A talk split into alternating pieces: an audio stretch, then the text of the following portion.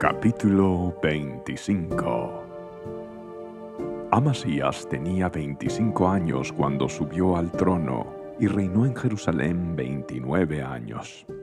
Su madre se llamaba Joadín y era de Jerusalén. Amasías hizo lo que era agradable a los ojos del Señor, pero no de todo corazón. Cuando Amasías se afianzó en el trono, ejecutó a los oficiales que habían asesinado a su padre. Sin embargo, no mató a los hijos de los asesinos porque obedeció el mandato del Señor que Moisés había escrito en el libro de la ley. Los padres no deben morir por los pecados de los hijos, ni los hijos deben morir por los pecados de los padres. Los que merezcan la muerte serán ejecutados por sus propios delitos. Después Amasías organizó al ejército y designó generales y capitanes para todo Judá y Benjamín. Hizo un censo y descubrió que tenía un ejército de 300.000 soldados selectos, hombres de 20 años o más, todos entrenados en el uso de la lanza y el escudo. También pagó alrededor de 3.400 kilos de plata para contratar de Israel 100.000 hombres de guerra con experiencia.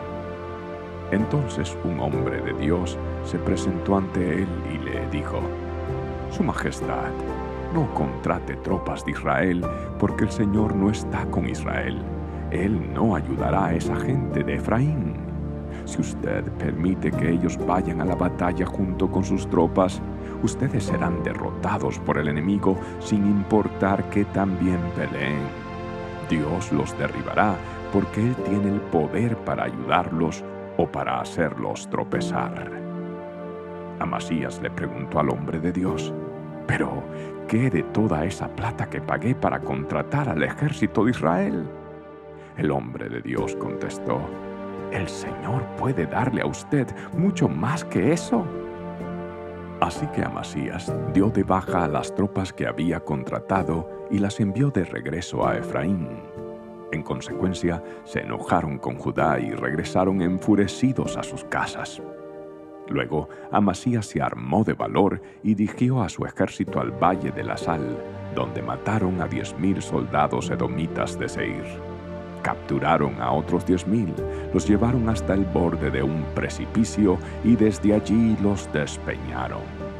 Al caer sobre las rocas abajo, se hicieron pedazos. Mientras tanto, las tropas contratadas que Amasías había enviado de regreso hicieron incursiones en varias ciudades de Judá, entre Samaria y Bet Orón. Mataron a tres mil personas y se llevaron un gran botín. Cuando el rey Amasías regresó de masacrar a los edomitas, trajo consigo los ídolos que le había quitado a la gente de Seir. Los puso como sus propios dioses, se inclinó ante ellos y les ofreció sacrificios. Esto hizo enojar mucho al Señor, quien le envió un profeta para que le preguntara, ¿por qué acudes a dioses que ni siquiera pudieron salvar a su propio pueblo de tu mano? Pero el rey lo interrumpió y le dijo, ¿Desde cuándo te nombré consejero del rey? Cállate antes de que te mande matar.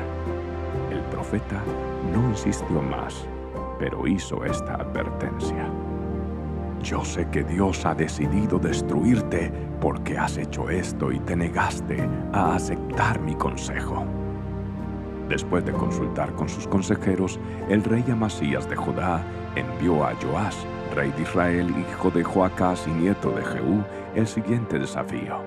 Ven y enfréntate conmigo en batalla. Entonces el rey Joás de Israel respondió a Amasías, rey de Judá, con el siguiente relato. En las montañas del Líbano, un cardo le envió un mensaje a un poderoso cedro entrega a tu hija en matrimonio a mi hijo. Pero en ese momento un animal salvaje del Líbano pasó por allí, pisó el cardo y lo aplastó. Tú dices, he derrotado a Edom y estás muy orgulloso de eso. Pero mi consejo es que te quedes en casa. ¿Para qué causar problemas que solo te traerán calamidad a ti y al pueblo de Judá? Sin embargo, Amasías no le hizo caso, porque Dios estaba decidido a destruirlo por haber recurrido a los dioses de Edom. Entonces Joab, rey de Israel, movilizó a su ejército contra Masías, rey de Judá. Los dos ejércitos se pusieron en pie de guerra en Bet-Semes en Judá. El ejército de Israel venció de manera aplastante a Judá y sus soldados se dispersaron y huyeron a sus casas. En Bet-Semes, el rey Joás de Israel capturó a Amasías, rey de Judá, hijo de Joás y nieto de Ocosías Después lo llevó a Jerusalén, donde demolió 180 metros de la muralla de la ciudad, desde la puerta de Efraín hasta la puerta de la esquina. Se llevó todo el oro y la plata y todos los objetos del templo de Dios que habían estado al cuidado de Obed Edom. También se apoderó de los tesoros del palacio real y tomó rehenes. Luego regresó a Samaria. Amasías, rey de Judá, vivió 15 años después de la muerte del rey Joás de Israel.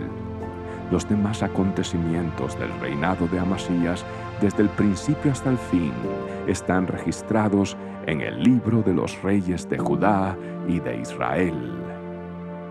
Después que Amasías se alejó del Señor, hubo una conspiración en Jerusalén contra su vida, y el rey huyó a Laquis pero sus enemigos mandaron a unos asesinos tras él y allí lo mataron. Llevaron su cuerpo sobre un caballo y lo enterraron con sus antepasados en la ciudad de David.